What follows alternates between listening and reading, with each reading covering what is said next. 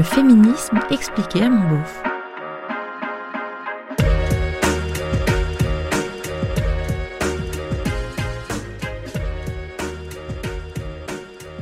Et moi, le féminisme, alors, qu'est-ce que j'y gagne? Oh, mais tu vas y gagner plein de choses. Même si j'imagine que tu poses la question de façon purement rhétorique.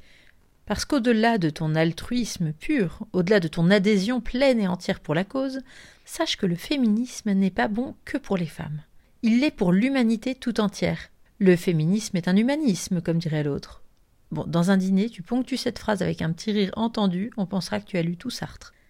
D'accord, le principe de base, c'est de laisser tomber les privilèges masculins, comme euh, fumer des gros cigares au clubhouse du golf, écarter les jambes dans le métro ou ne jamais nettoyer les chiottes et d'autres trucs un peu ridicules comme dominer le monde par exemple.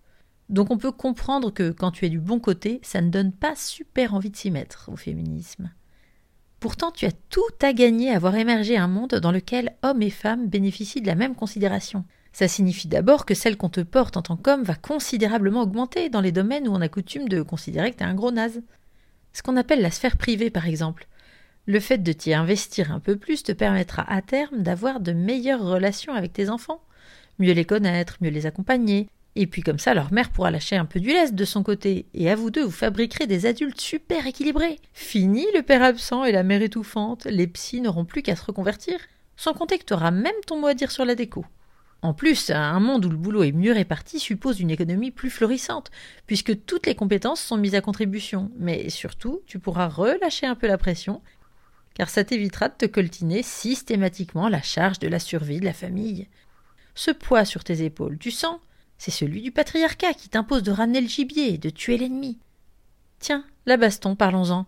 Dans un monde où le féminisme aurait fait son œuvre, casser la gueule de quelqu'un ne ferait pas de toi un homme admirable. Aucune pression sociale, ni aucune frustration liée à la taille de ton pénis ne t'obligerait à faire le coq. Tu n'aurais rien à prouver en somme. Du coup, c'est tout bénef.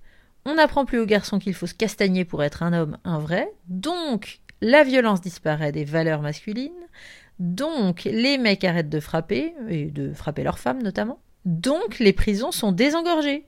En voilà du concret. Non, parce que là, en 2021, les femmes en tôle, c'est seulement 3,6%. Pose-toi les bonnes questions. Et encore, toi, mon beauf, tu es blanc, bourgeois, hétéro, je pense que tu seras d'accord avec moi pour dire que tu ne subis pas tellement de discrimination au quotidien. Mais si tu me demandes ce que le féminisme apporterait aux hommes en général, c'est aussi une grande solidarité entre vous. Et tous les mecs qui sortent un peu des normes virilistes ne subiraient plus leur situation, mais pourraient la vivre peinard. Je pense aux mecs gays, par exemple, ou même hétéros mais juste un peu efféminés, à ceux qui ont une voix aiguë, à ceux qui aiment bien se saper, à ceux qui n'aiment pas se battre, à ceux qui sont sensibles, à ceux qui font des métiers dits féminins. Bon, bref, il n'y a pas que toi, il y en a plein des hommes qui se sentiraient mieux dans un monde où la révolution féministe aurait eu lieu. Et alors attention, cerise sur le gâteau, tu sais ce qu'elle t'apporte en prime, ma société idéale? Une sexualité super épanouie. Ben oui, logique. D'après nous, les sorcières féministes, le désir masculin et le désir féminin sont équivalents. Sauf qu'on valorise le désir masculin. C'est-à-dire qu'on est plutôt fier de nos fils s'ils chopent un max de gonzesses. On les dresse, super jeu de mots, c'est tout pour moi, à devenir des dons juins, tandis qu'on dévalorise le désir féminin en demandant aux femmes de taire leur libido et en suppliant nos filles de ne surtout pas se faire attraper par les prédateurs mâles, quitte à avoir honte d'elles si elles en ont envie. Avoue que ça manque un peu de logique.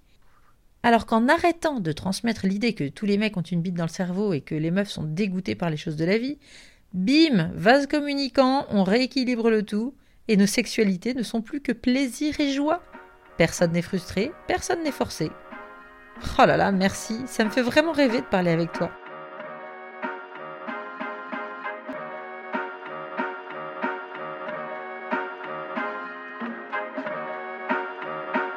C'était le féminisme expliqué à mon beauf, un podcast d'Aline Baudré-Scherer.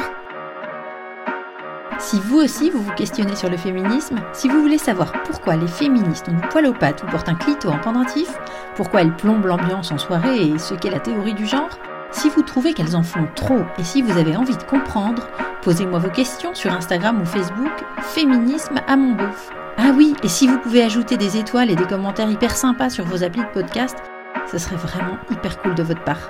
À bientôt!